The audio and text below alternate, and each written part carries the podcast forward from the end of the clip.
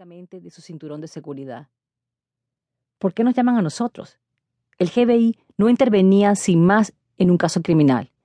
Tenía que ordenárselo el gobernador o solicitarlo a los cuerpos de policía locales.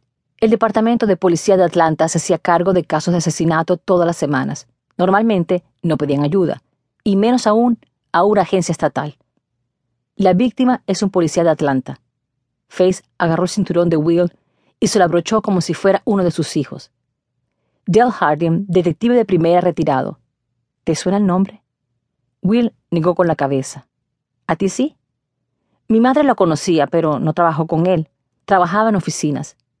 Se jubiló pronto por problemas de salud y luego se dedicó a la seguridad privada, a romper rodillas y a arañar nudillos principalmente. Face había trabajado 15 años en el Departamento de Policía de Atlanta antes de formar pareja profesional con Will. Su madre se había jubilado con el grado de capitán. Entre las dos conocían prácticamente a todos los miembros del cuerpo. Mi madre dice que conociendo la reputación de Harding, seguramente le habrá tocado las narices algún chulo o habrá tardado más de la cuenta en pagar a su corredor de apuestas y le habrán dado con un bate en la cabeza. El coche salió despedido con una sacudida cuando cambió el semáforo. Will notó una punzada en las costillas. Se le había clavado la Glock. Probó a cambiar de postura. A pesar del aire acondicionado gélido, el sudor le había pegado la parte de atrás de la camisa al asiento. Se le despegó de la piel como una tirita. El reloj del salpicadero marcaba las siete y treinta y ocho de la mañana. No quería ni pensar en el calor que haría a mediodía. El teléfono de Faye sonó con un nuevo mensaje. Luego gorgió otra vez y otra. Amanda, gruñó. ¿Por qué separa los renglones?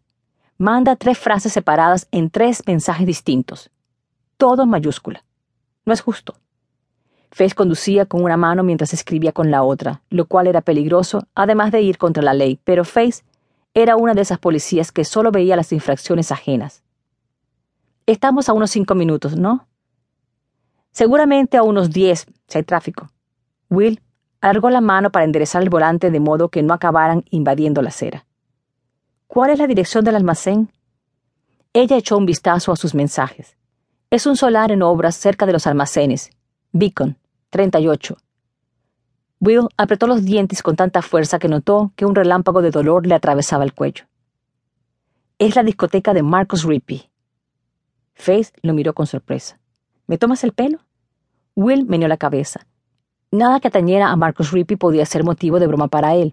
Rippey era un jugador profesional de baloncesto, al que habían acusado de drogar y violar a un estudiante universitario. Will había pasado los siete meses anteriores tratando de apuntalar las pruebas contra aquel cerdo embustero, pero Rippey disponía de cientos de millones de dólares que gastar en abogados, peritos, expertos y publicistas, y entre todos ellos se habían asegurado de que el caso nunca llegara a juicio. ¿Qué hace un ex policía muerto en la discoteca de Marcus Rippey menos de dos semanas después de librarse de que lo juzguen por violación? No me cabe duda de que sus abogados tendrán una explicación plausible cuando lleguemos. Dios. Face dejó su teléfono en el hueco reservado para contener un vaso y apoyó las manos sobre el volante. Se quedó callada un momento, pensando seguramente en cómo se habían torcido de pronto las cosas. Del Harding era policía, pero era un policía corrupto. La cruda realidad acerca del asesinato en la gran urbe era que en general los fallecidos rara vez resultaban ser ciudadanos ejemplares. No se trataba de culpar a las víctimas, pero lo cierto era que solían estar involucradas en actividades como tocar las narices a un chulo o no pagar a un corredor de apuestas, en las que era de lo más natural que acabaran muriendo violentamente. La implicación de Marcus Rippey, no obstante, lo cambiaba todo. Face aminoró la marcha mientras el tráfico matutino se espesaba como una masa.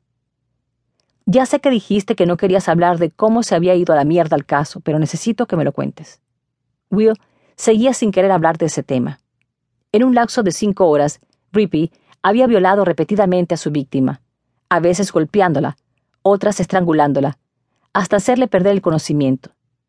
Tres días después, parado junto a la cama de la chica en el hospital, Will había podido distinguir aún las marcas oscuras que los dedos de Rippey habían dejado en su cuello al asirlo como si fuera una pelota de baloncesto. En el informe médico figuraban además otras lesiones, cortes, laceraciones, desgarros, traumatismos, hemorragias. La chica apenas podía hablar, pero aún así le había contado su historia con un